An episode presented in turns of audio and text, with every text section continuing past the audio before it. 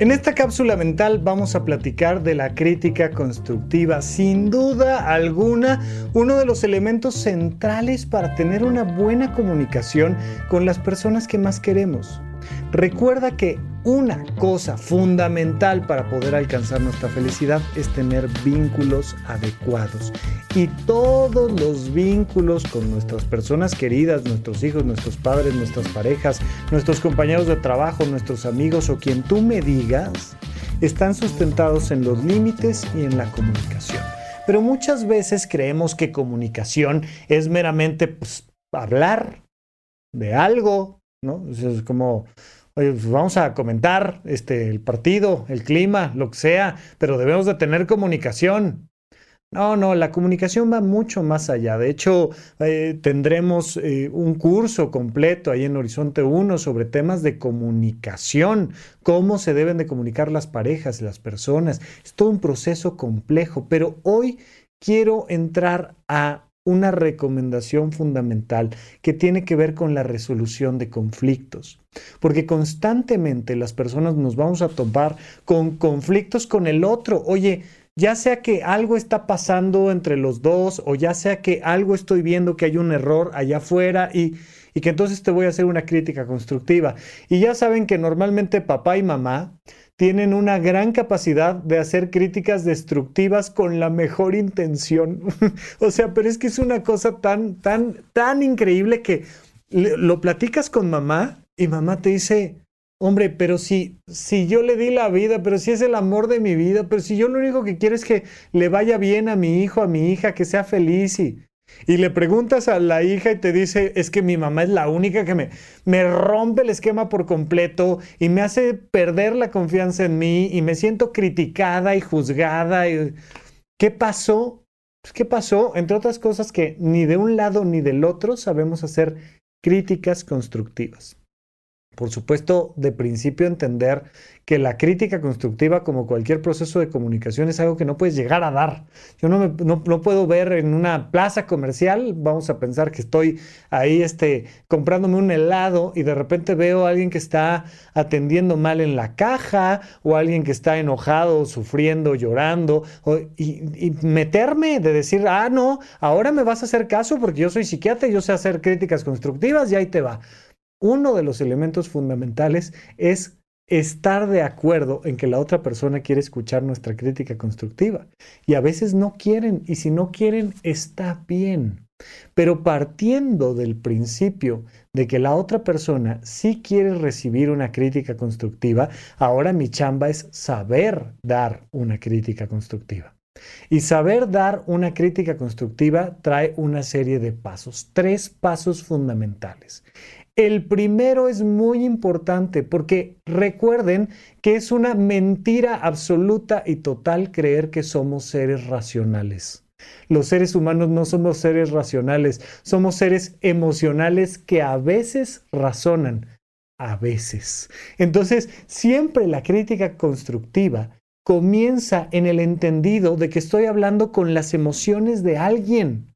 No estoy hablando con su desempeño laboral, no estoy hablando con su razón, no, estoy hablando con un corazón, estoy hablando con unas emociones que están del otro lado. Entonces lo primero que hacemos siempre es cuidar las emociones del otro.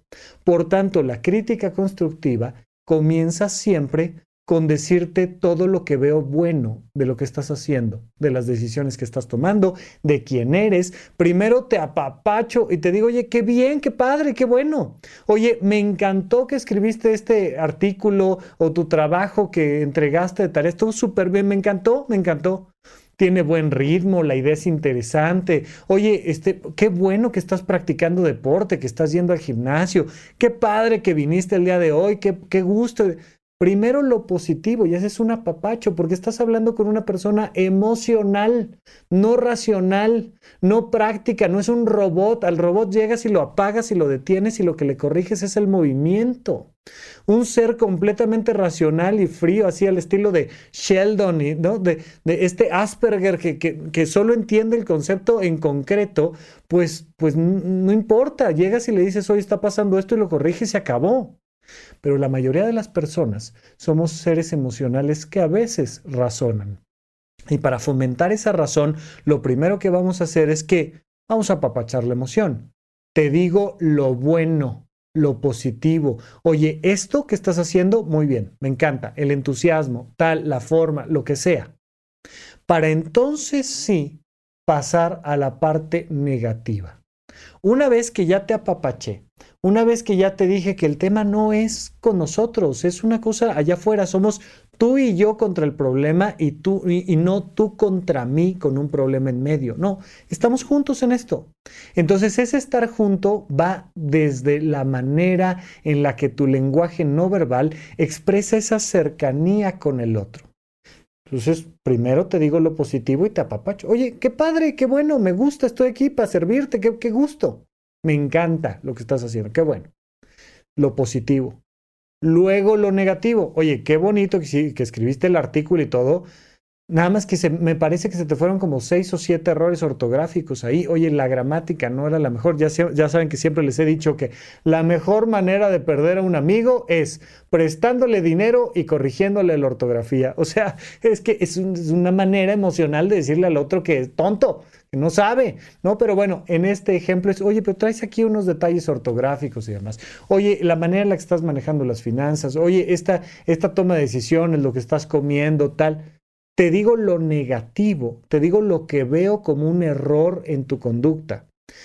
Insisto, partimos de la idea que la otra persona quiere recibir tu crítica constructiva. Si no, muy su tema, hay que respetar que sigan haciendo las cosas como se les antoje, por favor.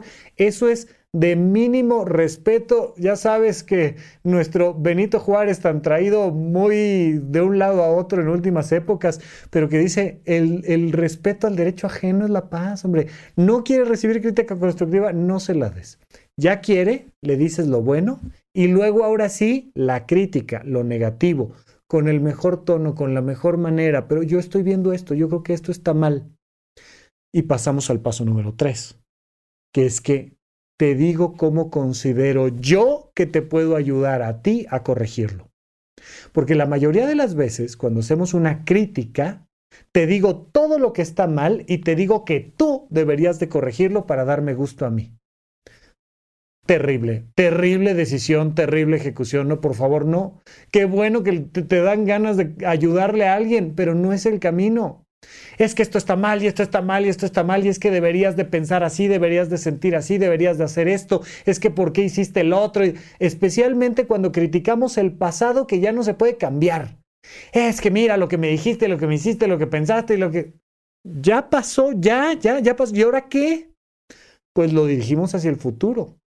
Bueno, vamos a hacer esto con la crítica constructiva. Vamos a decir, yo te puedo ayudar de esta manera. Somos seres emocionales que razonan. Primero te apapacho.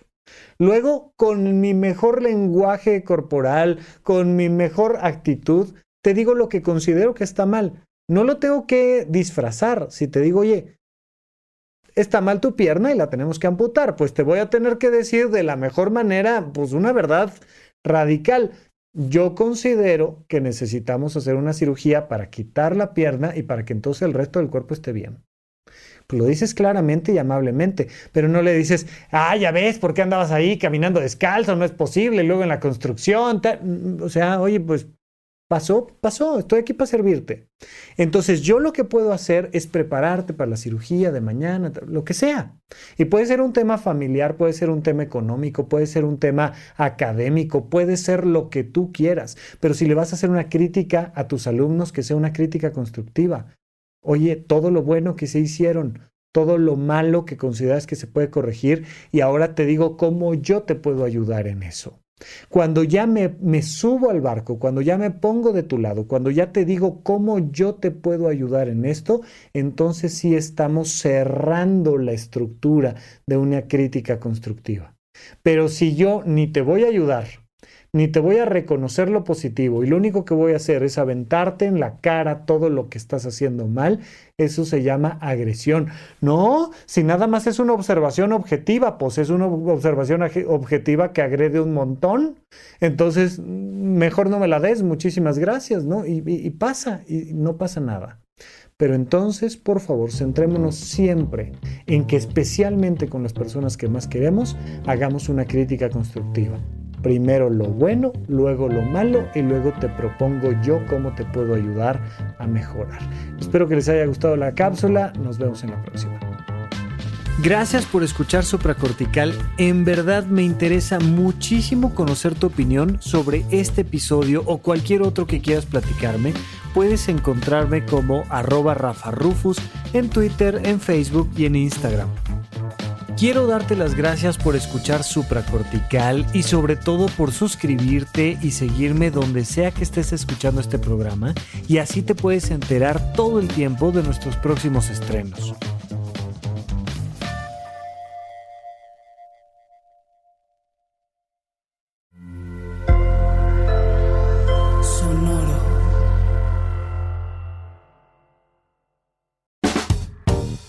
Si vives en Guadalajara y además me haces el honor de escucharme, de verdad créeme, tengo muchas ganas de conocerte, darte un abrazo, de que estemos platicando y por eso en esta ocasión te recuerdo que tenemos la conferencia del potencial emocional este sábado 29 de octubre a las 11 de la mañana en el Teatro Blumenthal. Vamos a estar allá en Guadalajara, nos vamos a ver y vamos a platicar a fondo de la importancia de conocer nuestras emociones, de entender cómo son una fuerza vital fundamental para nuestra calidad de vida y además pues tenemos la gran opción de vernos, de sacarnos fotos, de platicar un rato, de compartir, de acercarnos porque nos hace tanta falta esta cercanía y esta convivencia presencial. Así es que no lo olvides, sábado 29 de octubre del 2022 a las 11 de la mañana en el Teatro Vivian Blumenthal. Nos vemos en Guadalajara. Los detalles del evento y los boletos los puedes encontrar desde ya en eventos.horizonte1.com. Recuerda que uno se escribe con letra eventos.horizonte1.com. Ahí accedes al mapa del teatro, seleccionas tu asiento y nos vemos en Guadalajara el 29 de octubre. Pero además recuerda que si ya eres suscriptor de horizonte1.com, entonces siempre en el home encontrarás el código de descuento. En el caso de las conferencias, tu entrada es completamente gratuita. Solo tienes que aplicar el código de descuento que viene en horizonte1.com y listo, nos vemos en Guadalajara este 29 de octubre.